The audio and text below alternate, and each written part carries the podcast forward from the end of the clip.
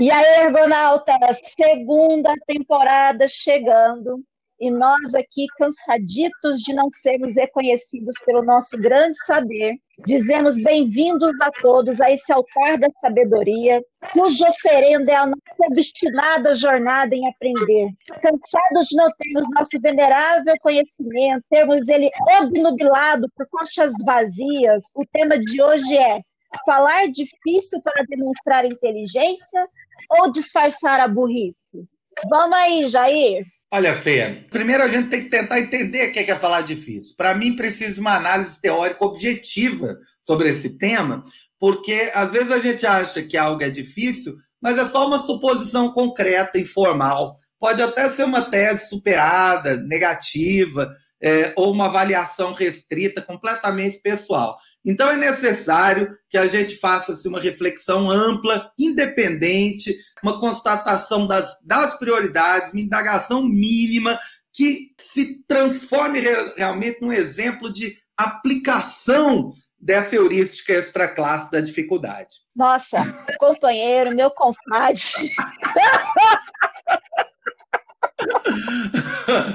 É, esse é um exemplo de algo que parece que eu falei um monte de coisas, mas não falei absolutamente nada, né? É impressionante o quanto a gente percebe isso em meios acadêmicos, meios políticos, meios artísticos. Você já teve a sensação de chegar numa exposição e ler aquele introdução que tem na entrada da exposição e não ter a mínima ideia. Mas sabe o que, é que eu faço? Eu fotografo aquilo e vou guardando, depois eu vou vendo. É assim, tem uma estrutura, entendeu? Aí joga alguma coisa do tipo imaginário pessoal, no contexto industrial da revolução humana, e aí você, poxa, muito chique. Aí tem lá um quadro com um pontinho no meio, fala, nossa, a solidão do ser humano, desse branco sem sentido da existência, e ele isolado de toda a humanidade. Aí tá lá um pontinho preto na folha branca.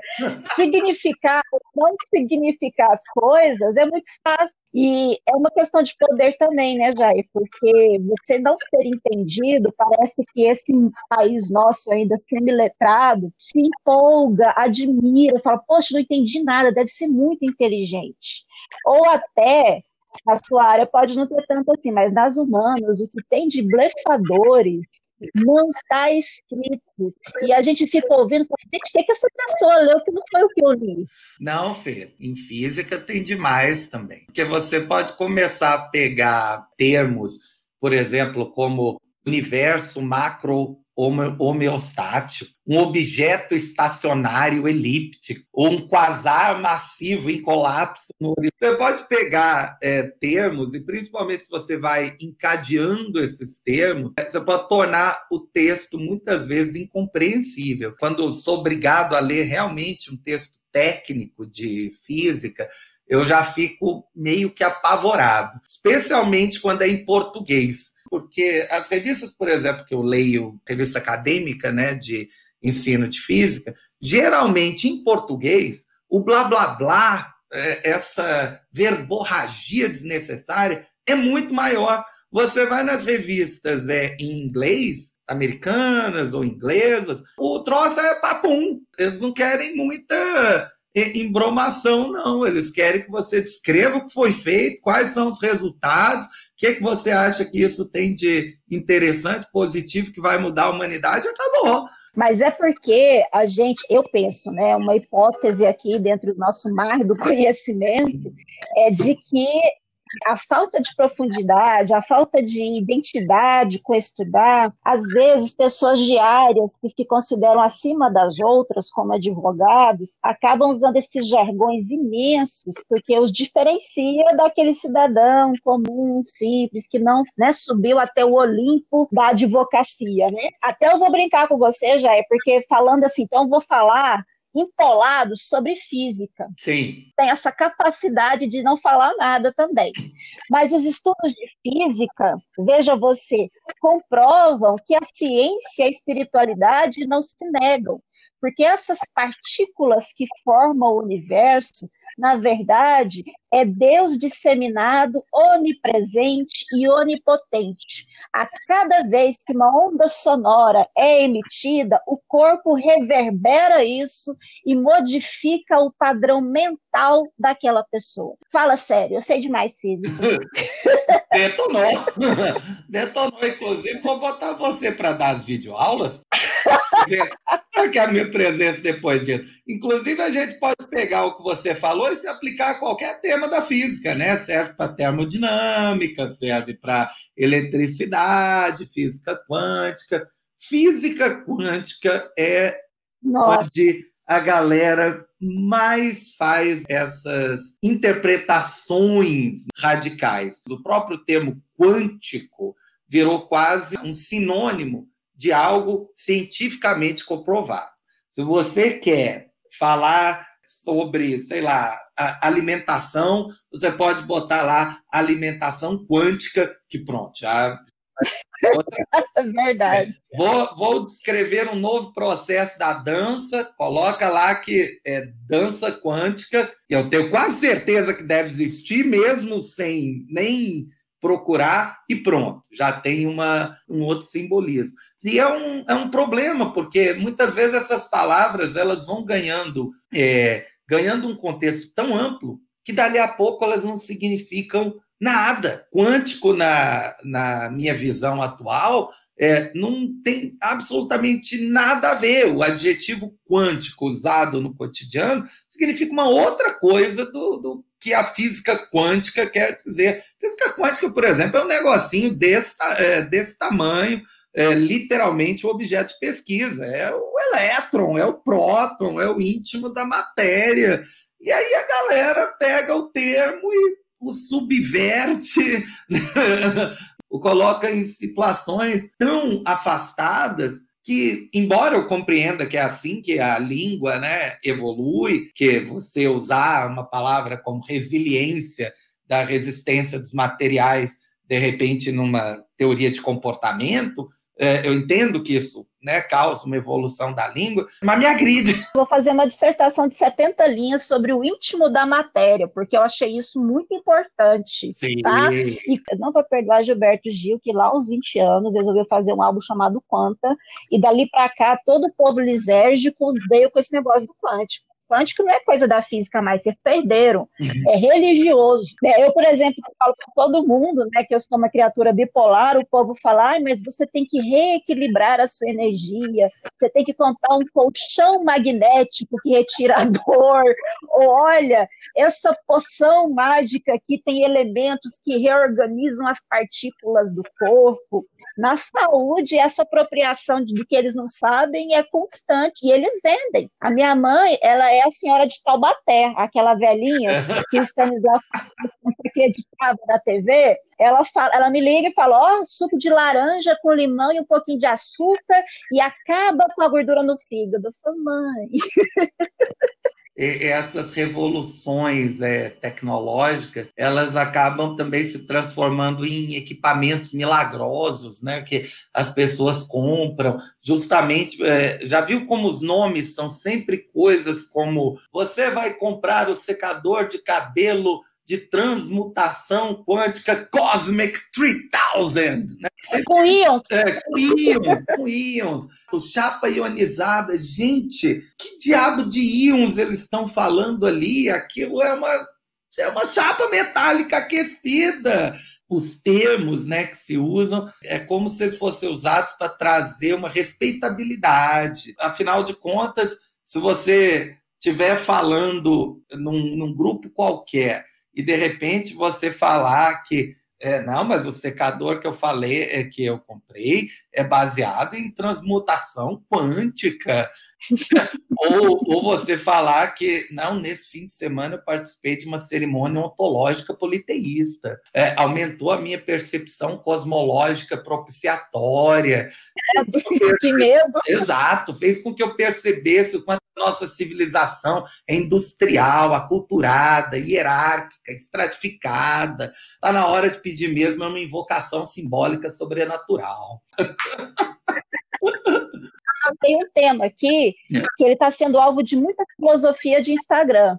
que é: estamos todos com grandes problemas existenciais. Afinal, Jair, o que é esse novo normal de que tanto falam? Eu acho que a gente tem que olhar esse novo normal primeiro a partir da lógica existencial pré-socrática. E, claro, né, comparar com a dialética científica dos tempos pós-aristotélicos. Levando isso é, a partir de uma avaliação autoanalítica, isso vai fazer com que a gente possa pensar na formação do indivíduo nesses tempos de pandemia, do novo normal, como algo diferenciado, não dogmático, não mais tão melodramático, neorrealista, antropomórfico, é, visando um equilíbrio geopreservável, macroclimático, astropsicológico, para falar a verdade. Eu, eu achei esse ponto seu muito interessante e gostaria de acrescentar que antes de falarmos de novo normal, nós temos que conceituar a normalidade, que por si só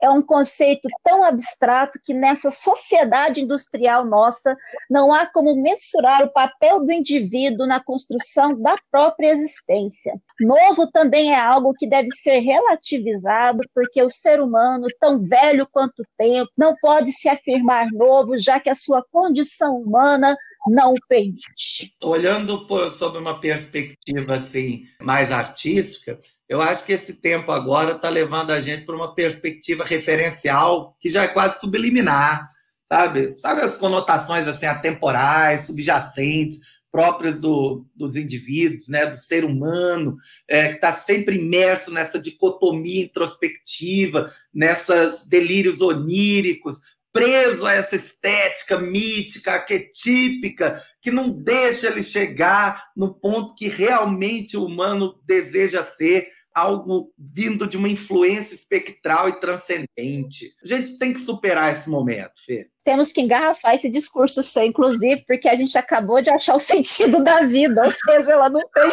sentido brincando de falar estranho, de falar empolado, fica até engraçado, porque a gente tem que ter uma entonação de rádio AM. Que a garotada talvez não seja, não sabe o que seja o rádio AM, né? Mas aquela voz impostada, e agora com vocês, mais um sucesso aí da pausa, que a mulherada ficava doida com os locutores de vozes graves, né? Sim. É, a gente está fazendo isso, mas ainda tem o teatro do, do discurso empolado, né? É a cara de veja bem, aí a pessoa faz uma cara de sério, mexe a mão, faz um teatro completo. Da... Aí a pergunta, na final, é: ele está demonstrando inteligência ou disfarçando a burrice? Porque são duas coisas a serem observadas nesse aspecto. A gente vê muito esse teatro quando acompanha discurso de político, né? Os caras, é, eles são mestres nessa área de responder perguntas sem ter falado absolutamente nada. O cara parte de uma, de uma pergunta e ele desvia completamente usando termos, falácias né, no, no meio da fala para desviar do que está sendo perguntado. O clássico exemplo que vem à cabeça, né, para não citar políticos de verdade, é Odorico Paraguaçu. Né? Esse... Também nossos alunos não devem conhecer, mas vem da obra monumental aí do Dias Gomes. É, era uma peça de teatro? Era um, era um romance que aí depois colocaram para dramaturgia. Ah, tá. E foi uma novela, né, muito famosa, que aonde ele virou uma uma lenda, né? O Paulo Gracinho, do ator que interpretou, virou uma lenda é, por conta dessa capacidade de interpretar um texto é, super empoado, super é, cheio de referências e neologismos. É, neologismo foi bonito também, né? de uma forma sempre desviar, de desviar a atenção do que estava acontecendo. Até em discussão de relação tem isso. Começam a falar de uma forma mais técnica, é, ou se apegar a, a problemas técnicos ali da fala do outro, para não se comprometerem mas é porque aí tem outras estratégias argumentativas. A primeira começa racional. Aí a pessoa não concordou com você, aí você larga aquela, tá vendo como você não me escuta? Você não é capaz de me entender, mas na verdade é porque ela ainda não concordou com você, entendeu? Aí você joga para ela, fala: "Nossa, como você é ruim de entender, se você tivesse compreensão das coisas, você iria concordar comigo". É, essa é a estratégia da falácia, né? As falácias são justamente essa ideia onde você compara duas coisas que não, não devem é, ter, por exemplo, às vezes relação direta. Uma clássica sempre é associada a preconceito. Eu, eu, lembro na época que o Supremo Tribunal Federal permitiu o casamento homossexual, é, veio um deputado logo em seguida e falou: daqui a pouco vão permitir que criança se case com um adulto de 40 anos. Não, gente, é uma coisa não tem nada a ver com a outra, né? Nada a ver com a outra. Essa é uma clássica falácia. Para você é, desmoralizar o, o, o ponto de vista primário, você o correlaciona com um ponto de vista secundário que não tem nada a ver. Ou outra estratégia, né, que é, ah, se eu não consigo desmoralizar o argumento, eu desmoralizo o autor. Mas esse, esse cara, esse não presta, sei lá, ele é careca, né? Gente careca não, não é boa pessoa, alguma coisa assim a gente está num tempo falacioso, até anotei uma expressão que a gente pode depois registrar, tempos falaciosos. Mas, por exemplo, tem coisas que são travestidas de informação objetiva. Por exemplo, a maioria da população pobre no Brasil é preta, é negra. E aí, como existe uma estatística de violência contra a mulher em todos os estratos sociais, e mais ainda nessas camadas, a falácia é ah, se está na camada pobre, preto é pobre, então os pretos são mais violentos que os brancos.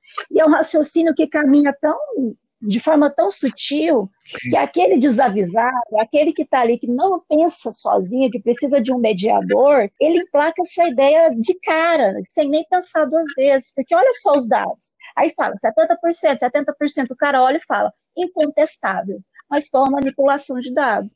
Sim, são vieses, né? Nem sei se o plural está correto. É um viés de pensamento. Pensamento enviesado, ele é também muito típico da nossa, da nossa sociedade agora. Você escolher o dado que mais te convém. E, gente, é, escolhendo adequadamente, você vai conseguir tornar qualquer afirmação verdadeira a partir dados que você quiser. É só selecionar adequadamente. É por isso, é por isso inclusive, Fê, que eu, é, eu não gosto realmente de linguagem empoada. Eu perco a paciência bem rápido. Eu, eu aceito num filme do Woody Allen porque eu sei que é estilístico. Tem uma função narrativa, né, lá, pelo menos. Mas no cotidiano é intolerável. Acho que também pela tradição de eu sempre ter dado aula aí para adolescente, eu descobri até que palavras que parecem tão simples como aceleração, força e energia não são nada simples. Então, é, as, porque as pessoas associam a elas conotações diferentes. Eu fui, ao longo do tempo, limando a minha, a minha fala, é, justamente tentando é, eliminar esse barbarismo. Se fala em poda, sim, eu tenho vontade de dar aqueles tapinhas, tipo, vamos, vamos, vamos, vamos, vamos, vamos. Eu não tenho paciência, não falo assim, e no meu caso da língua portuguesa, como você falou das palavras, né, que são desvirtuadas no cotidiano, eu ainda sofro porque as pessoas olham para mim e falam assim, mas professora de português, sem falar uma oração subordinada, substantiva, objetiva, direta, reduzida de infinitivo? Como assim?